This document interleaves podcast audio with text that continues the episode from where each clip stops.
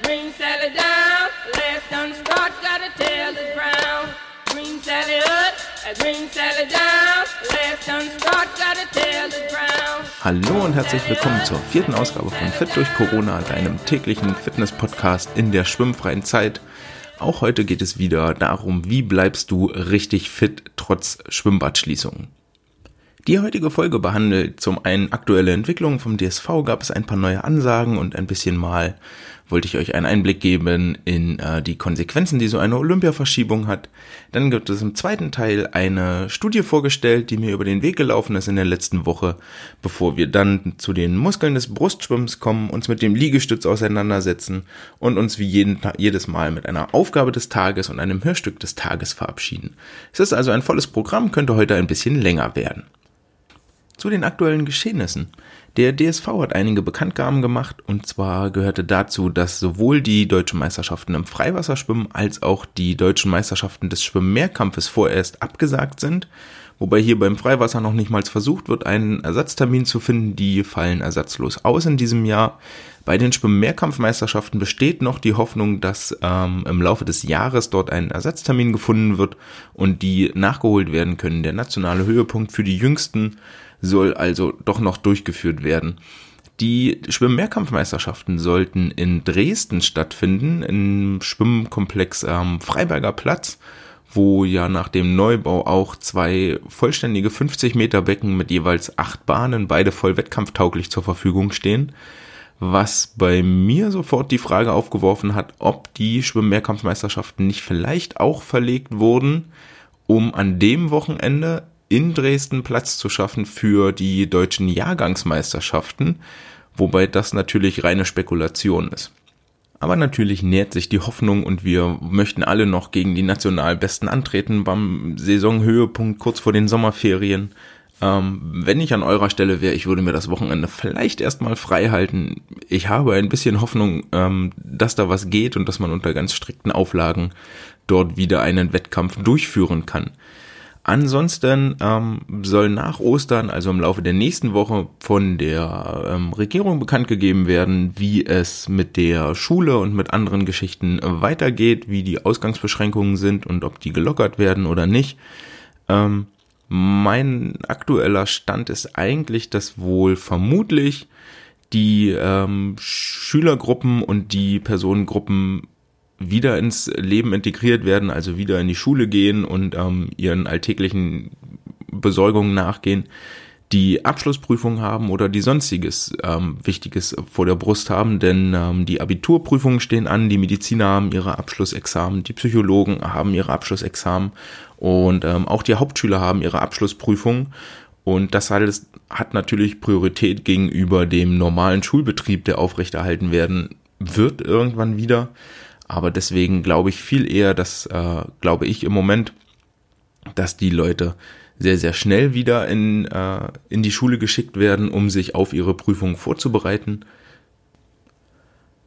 Und für alle anderen wird es wohl noch ein bisschen weiter Homeoffice beziehungsweise Heimschule geben mit Hausaufgaben und all den Freiheiten und Rechten und Pflichten, die damit einhergehen. Von daher richtet euch darauf ein, macht euch euer Arbeitszimmer, euer Kinderzimmer noch mal ein bisschen gemütlich. Diejenigen, die noch viel länger auf ihren Höhepunkt warten müssen, sind natürlich alle Olympiakaderathleten, denn Olympia wurde ins nächste Jahr verschoben. Und zwar, ich glaube, im Juli und August nächsten Jahres ähm, wird Olympia erst stattfinden, was natürlich massive Konsequenzen für all die Sportler hat, die sich ihren Lebensunterhalt irgendwie finanzieren müssen, sei es jetzt über die deutsche Sporthilfe, über Sponsoren, über viele Kleinsponsoren, das betrifft ja auch zum Großteil alle Schwimmer, die wir die sich, die wir so kennen.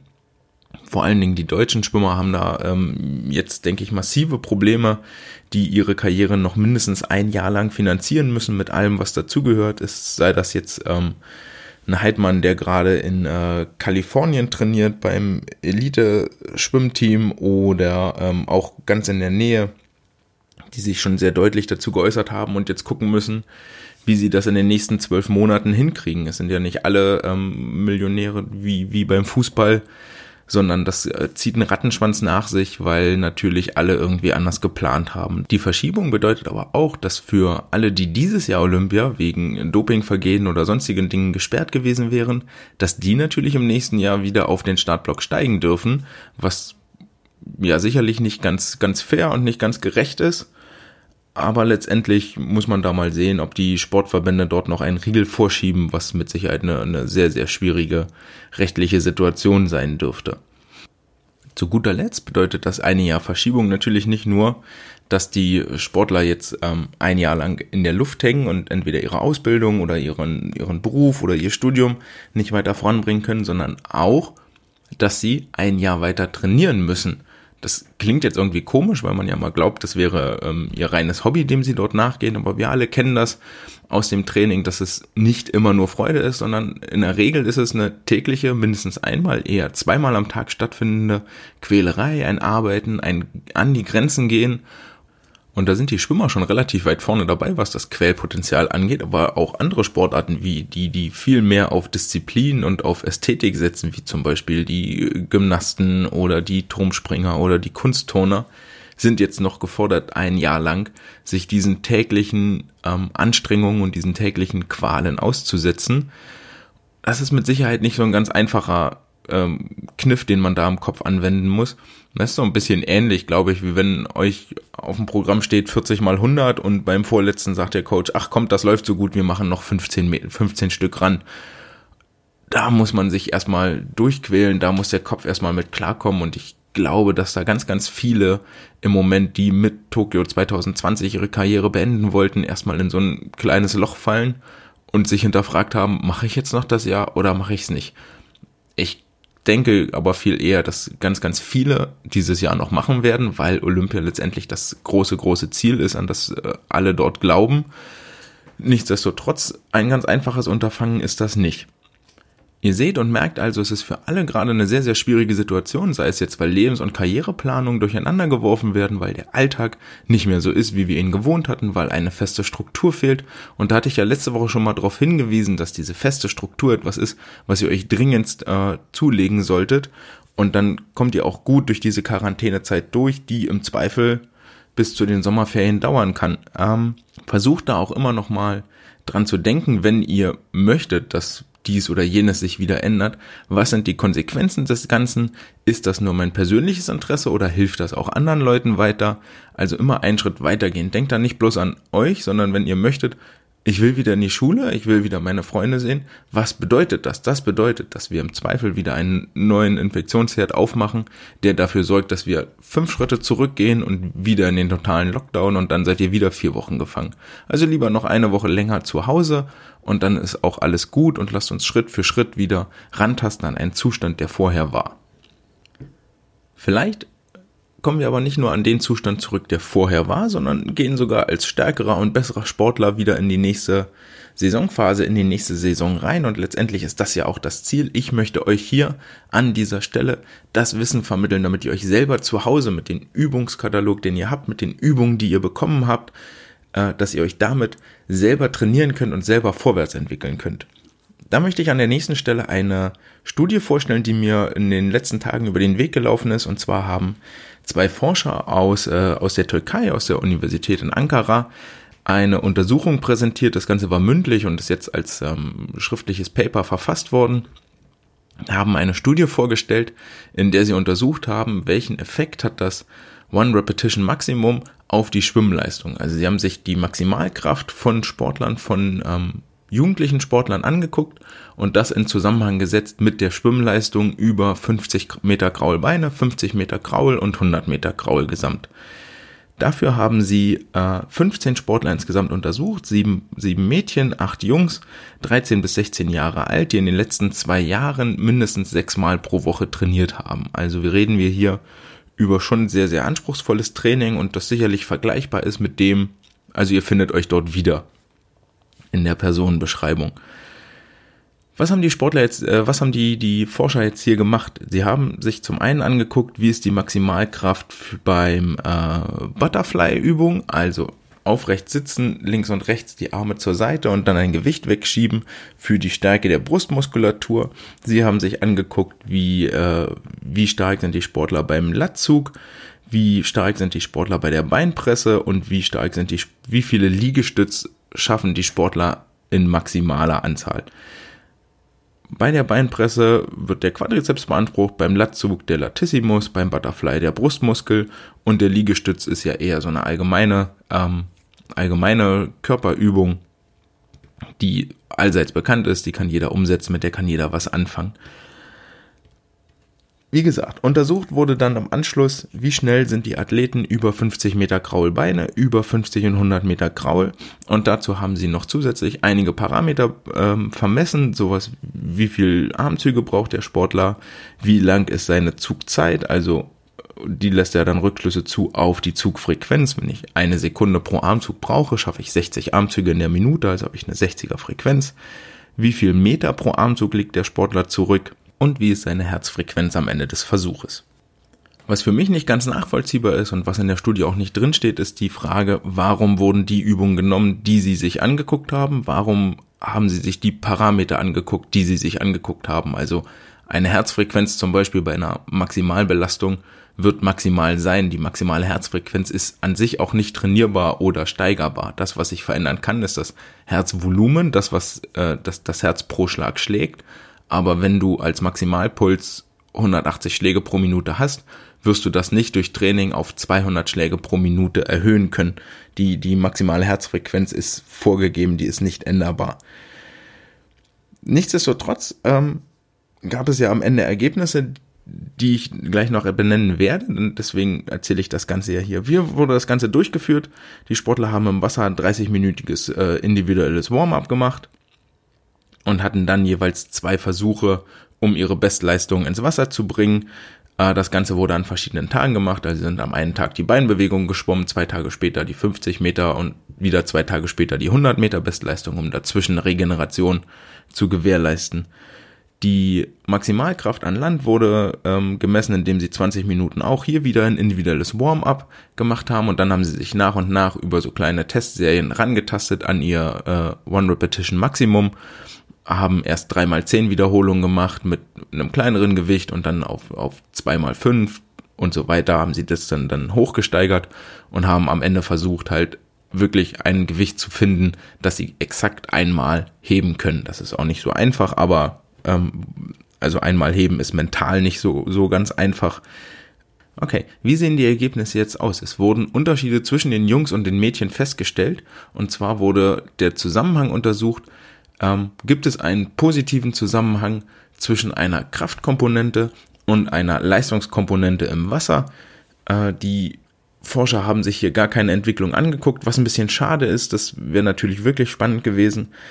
Ähm, nichtsdestotrotz über den Status quo wurde festgestellt, dass sich die bei den bei den Mädchen die Herzfrequenz über das 100 Meter Kraulschwimmen äh, korreliert hat mit der Maximal mit dem Maximalgewicht, das sowohl im Butterfly als auch beim Lattzug äh, bewegt werden konnte. Das heißt also, je stärker die Mädels waren, desto niedriger war ihre Herzfrequenz über die 100 Meter Strecke.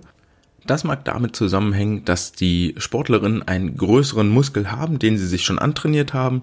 Dieser Muskel entsprechend mehr durchblutet werden muss und damit dieses mehr Durchbluten stattfinden kann, sich das Herz schon vor einer ganzen Weile angepasst hat, entsprechend größer geworden ist und dementsprechend weniger schlagen muss, um die gleiche Menge Blut durch den Organismus zu pumpen, wie bei einer Sportlerin, die einen etwas kleineren Muskel hat, wo das Herz nicht ganz so groß ist. Also dass das Herz dort überproportional gewachsen ist. In allen anderen Parametern wurde gar kein positiver oder überhaupt kein Zusammenhang festgestellt. Es könnte auch ein negativer sein, dass zum Beispiel je stärker die Sportlerin bei der Beinpresse sind, desto langsamer werden sie.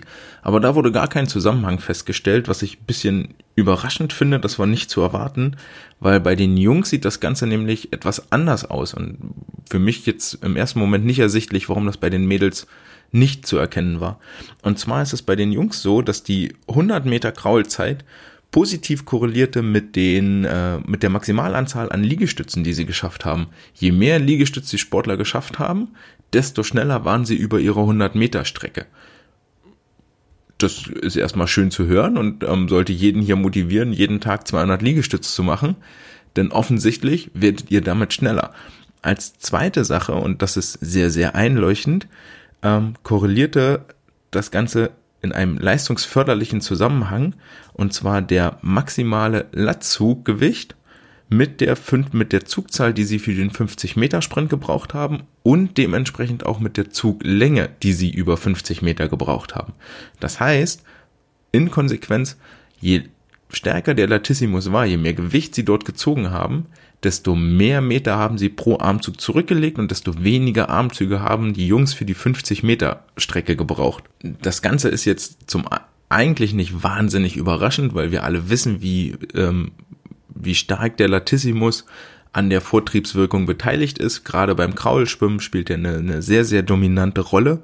Und da verstehe ich eigentlich nicht, warum das bei den Mädchen, bei den Frauen nicht festgestellt wurde. Das erschließt sich mir nicht so ganz.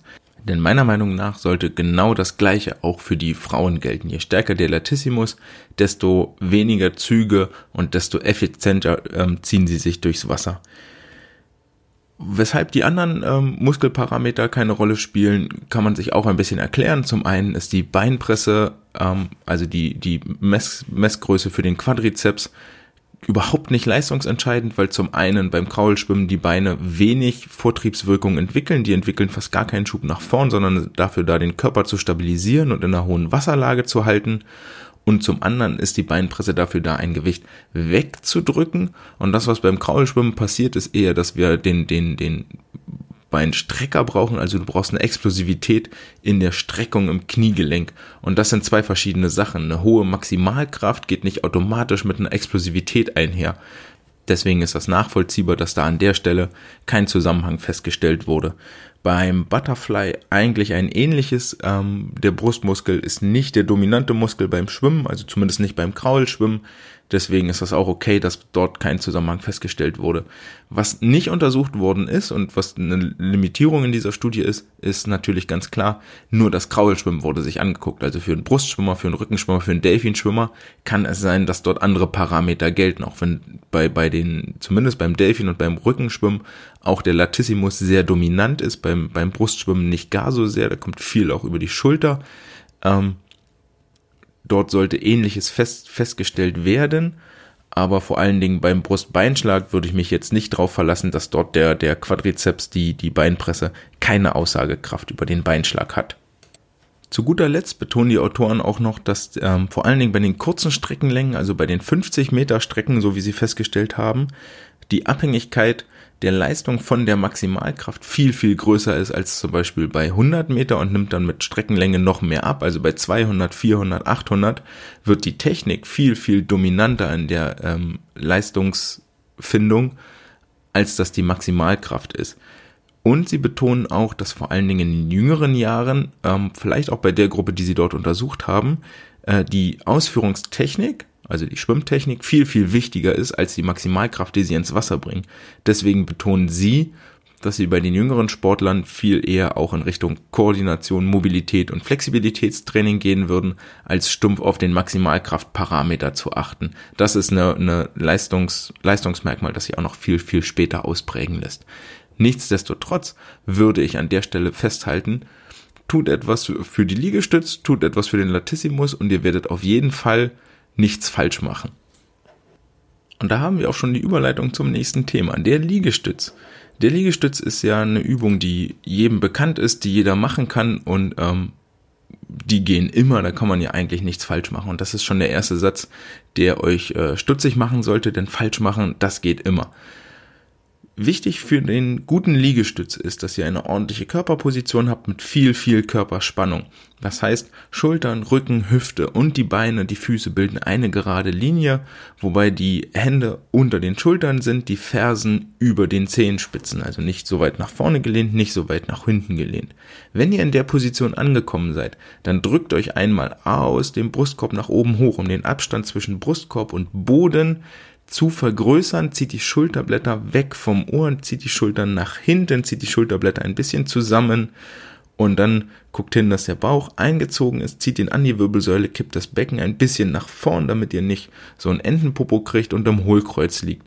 Der Kopf ist in Verlängerung von der Wirbelsäule, der guckt ein bisschen nach vorne an den Fingerspitzen vorbei und dann seid ihr erstmal in einer guten Position.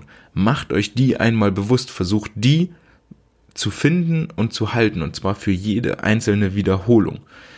Guckt hin, dass ihr dort stabil seid, dass ihr euch wohlfühlt. Wenn ihr dort angekommen seid, dann könnt ihr die Arme beugen, ist auch erstmal egal, ob die Ellbogen zur Seite oder nah am Körper bleiben.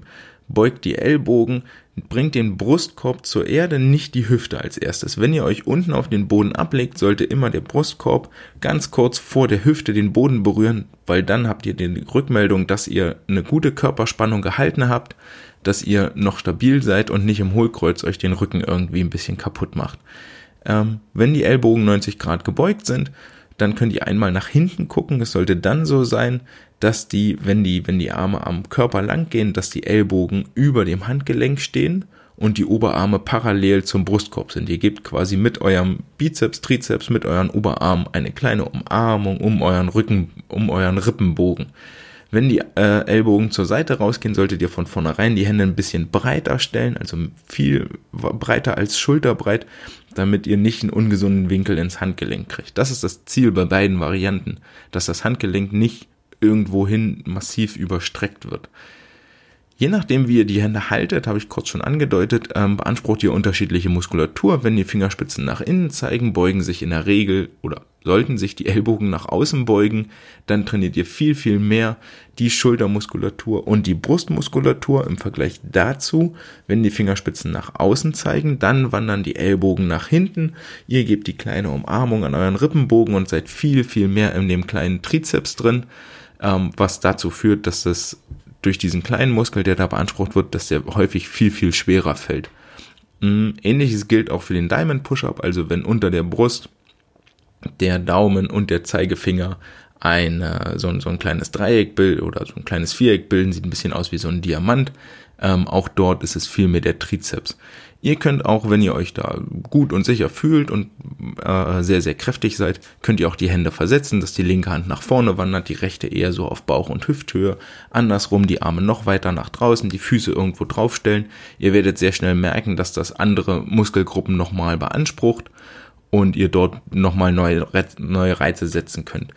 Wenn ihr also den Liegestütz ausführt, seid euch bewusst, ihr tut etwas für die Trizeps oder die Brustmuskulatur, ihr tut in jedem Fall etwas für die Schultermuskulatur und wenn ihr eine ordentliche Körperposition habt, dann auch für Bauch- und Rückenmuskeln, weil ihr permanent eure, ähm, euren, euren Chor, euren Körperkern, eure Körpermitte anspannt und benutzt.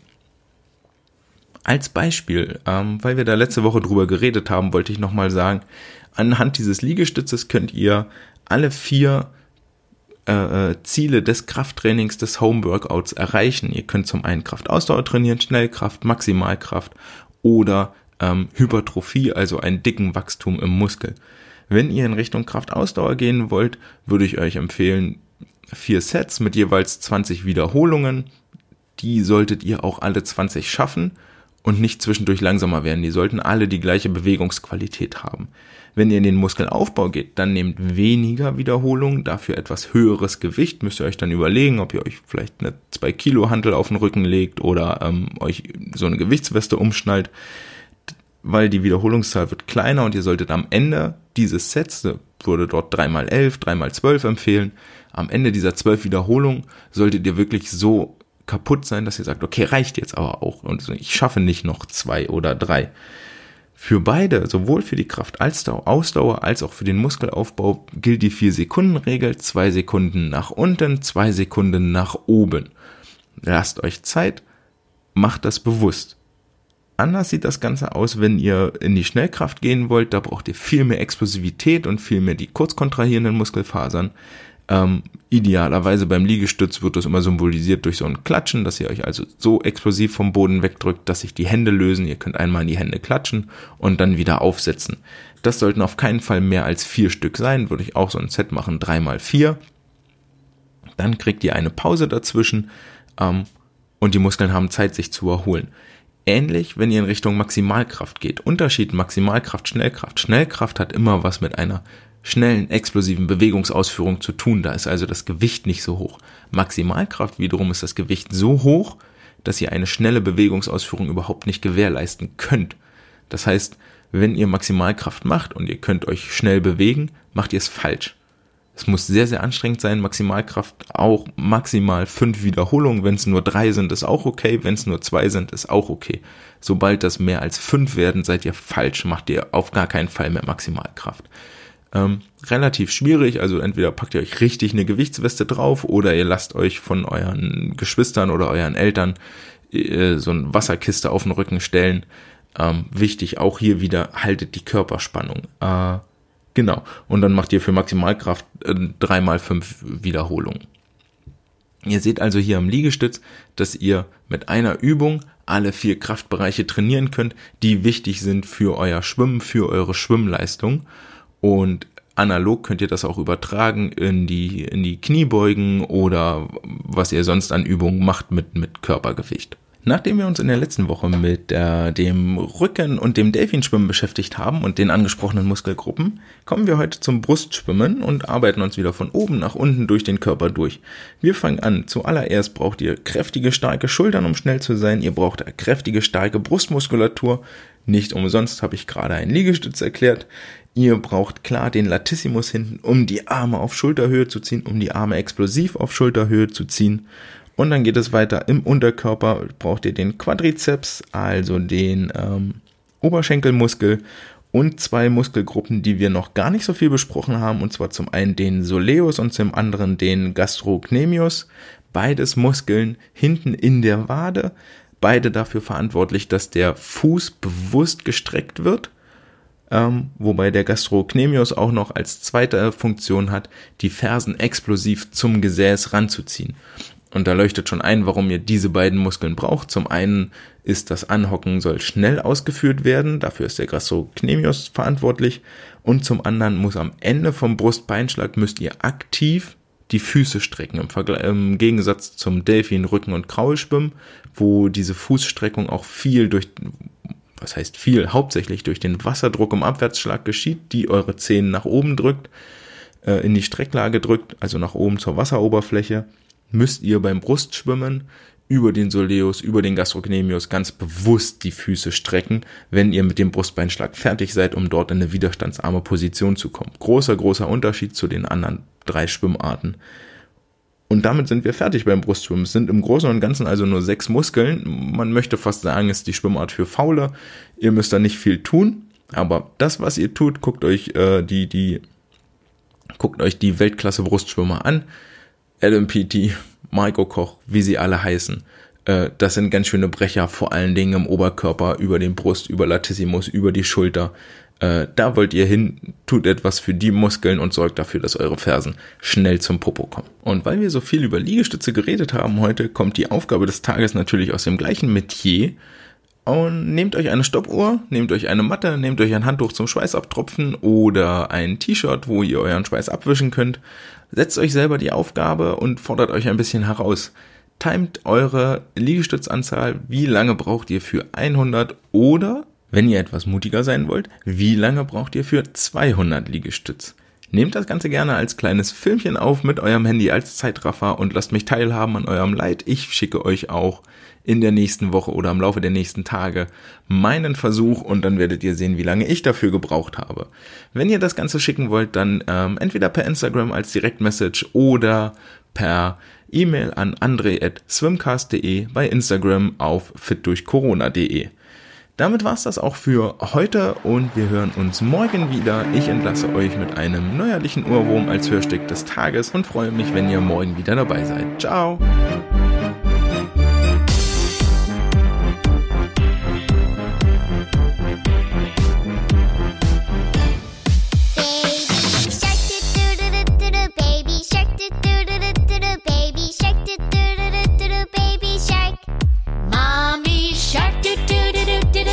Mommy shark, do do do do do do. Mommy shark, do do do do do do. Mommy shark. Daddy shark, do do do do do. Daddy shark, do do do do do do. Daddy shark.